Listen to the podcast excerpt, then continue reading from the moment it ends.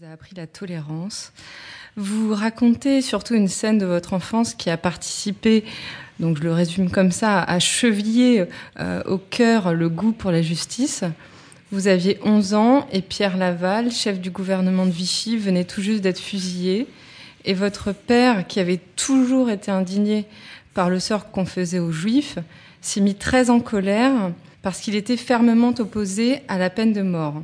Cet épisode vous a marqué, est-ce que vous pouvez nous expliquer pourquoi? Je crois que mon père était opposé à la peine de mort, c'était une première chose, mais il était surtout indigné par la façon dont Pierre Laval avait été jugé. Pour lui, Pierre Laval, c'était l'abomination des abominations. C'était lui qui était, qui avait dit qu'il souhaitait la victoire de l'Allemagne, qui avait organisé la, la, déportation des Juifs. Enfin, c'est effrayant. Et, et quand euh, Laval a été jugé, exécuté, mon père s'est mis dans une colère noire parce que euh, ce procès était en fait une farce judiciaire, c'est-à-dire qu'il n'y avait pas eu de véritable procès. Et, et, et, par ailleurs, son exécution avait été une abomination dans la façon dont elle s'était produite. Et il, il, était indigné, et je ne comprenais pas quand j'étais enfant. Euh, je comprenais pas bien. J'essayais de comprendre.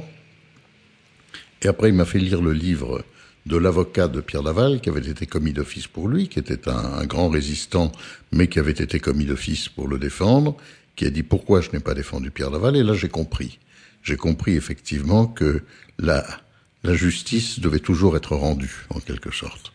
Et euh, ce qui est étonnant, c'est que 12 ans, 12 ou 13 ans après, je suis devenu le collaborateur d'Alberno, qui m'a appris mon métier. Qui est cet homme qui avait écrit Pourquoi je n'ai pas défendu Pierre Laval C'est celui qui avait écrit Pourquoi je n'ai pas défendu Pierre Laval. Alors, est-ce un hasard? Est-ce qu'en fait, il n'y a pas tout à fait de hasard et que choisissant entre tous les patrons que j'aurais pu avoir, c'était difficile ce choix? Finalement, euh, je me suis précipité quand on m'a offert une place chez lui. C'est possible. En tout cas, c'est une belle coïncidence si c'en est une. Euh, plus tard, vous aviez, euh, vous avez défendu Lucien Léger. Oui qui fut condamné à la réclusion à perpétuité pour avoir étranglé un petit garçon. C'est une histoire vraiment horrible. Et vous dites, être avocat, c'est défendre tous, y compris ceux qui ont commis le pire, c'est refuser de jeter sa pierre avec les autres. Est-ce que c'était dur quand même, parfois, de défendre Lucien Léger? C'est-à-dire, Lucien Léger, ça ceci de particulier que ce n'est pas moi qui l'ai défendu, en fait. Je raconte l'affaire Lucien Léger parce que c'est une affaire où j'ai été le collaborateur très actif d'Alberno qu'il défendait. Ça a été mon premier contact avec une affaire de cette dimension, avec un homme qui risquait, dont tout le monde était convaincu qu'il allait être condamné à mort, et qui ne l'a pas été, où je voyais et où je préparais ce que pouvait être le travail de mon patron.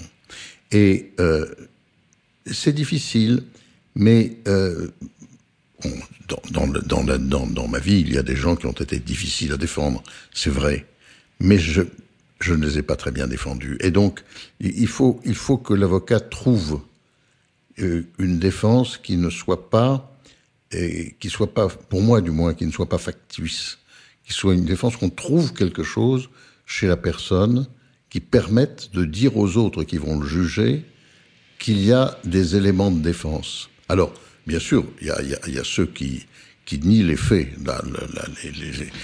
c'est la contestation raisonnable des, preuves et des charges en disant mais non mais attention le, le, le, la l'intime conviction c'est la certitude absolue que quelqu'un a commis un acte.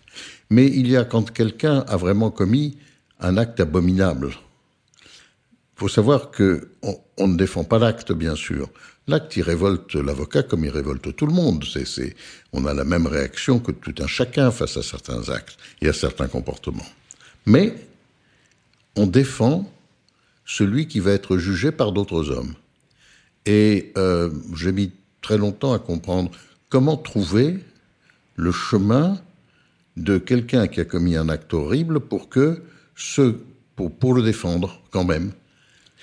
Et euh, ce, ce, ce, chemin me paraît évident, c'est-à-dire que euh, le, le, le, le, principe qui est, qui est déterminé par la Déclaration universelle des droits de l'homme, qui est celui de l'existence d'une seule famille humaine, de l'exigence de fraternité entre tous les hommes, fait que euh, l'avocat est celui qui, est, qui parle au juge, qui parle de lui et qui dit mais